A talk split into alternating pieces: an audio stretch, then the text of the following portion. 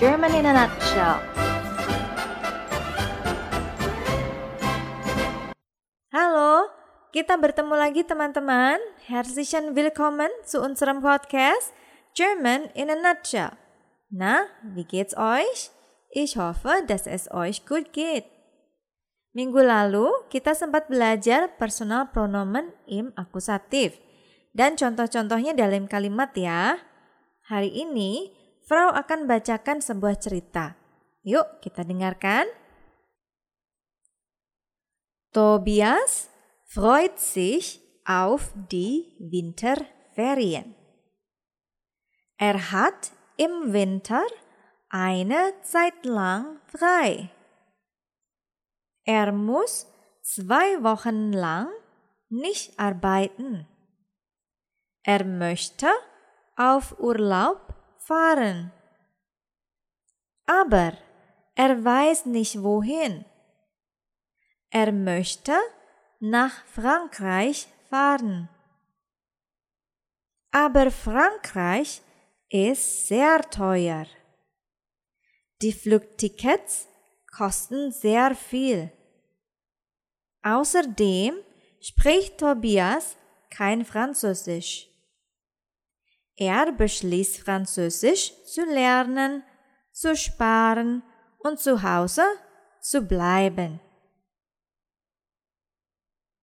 Nah, itu tadi cerita mengenai Tobias yang sangat bersemangat menantikan liburan musim dinginnya. Dia ingin pergi ke Perancis, tapi sayang sekali harga tiketnya mahal. Selain itu, Tobias tidak bisa bicara bahasa Perancis. Akhirnya dia memutuskan untuk menghemat tabungan, belajar bahasa Prancis, dan tinggal di rumah saja. Nah, sekarang Frau akan membacakan empat kalimat dari cerita di atas. Frau ubah ke bentuk pertanyaan dan teman-teman coba untuk menjawab pertanyaan tersebut ya. Nah, setelah itu Frau akan bacakan jawaban yang betul. Satu, ya, kalimat pertama. Tobias freut sich auf die Winterferien. Pertanyaannya adalah, Freut sich Tobias? Pertanyaan kedua, oh belum, ini masih kalimatnya dulu ya. Tobias hat im Winter eine Zeit lang frei. Kemudian pertanyaannya, hat Tobias im Winter eine Zeit lang frei? Kalimat ketiga, Tobias möchte auf Urlaub fahren. Pertanyaannya, möchte Tobias zu Hause bleiben? Kalimat keempat, Tobias weiß aber nicht, wohin er fahren soll. Pertanyaannya, weiß Tobias, wo er hinfahren soll? Oke. Dijawab dulu ya.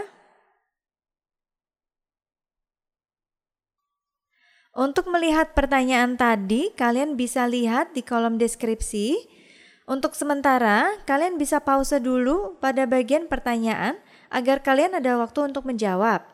Karena setelah ini Frau akan bacakan jawabannya. Bis gleich. Oke, sudah siap ya dengan jawabannya ya? Oke, Frau akan bacakan dulu pertanyaannya, kemudian jawabannya. Yang pertama, freut sich Tobias? Jawabannya adalah ya. Tobias freut sich auf die Winterferien. Kemudian pertanyaan kedua, hat Tobias im Winter eine Zeit lang frei? Jawabannya Ja, Tobias hat im Winter eine Zeit lang frei. Kemudian pertanyaan yang ketiga, möchte Tobias zu Hause bleiben? Jawabannya adalah nein. Tobias möchte nicht zu Hause bleiben. Er möchte auf Urlaub fahren. Oke, so kemudian yang pertanyaan keempat, Weiß Tobias wo er hinfahren soll? Jawabannya, nein, Tobias weiß nicht, wo er hinfahren soll. Gimana teman-teman? Dari pertanyaan tadi ada berapa jawaban yang betul? Wah, hebat ya.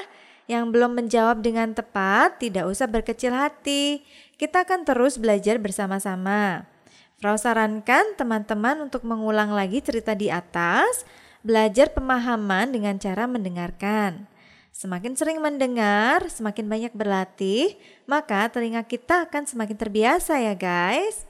Oke, untuk membaca cerita dalam bentuk teksnya, boleh dicek di kolom deskripsi juga di bawah episode ini.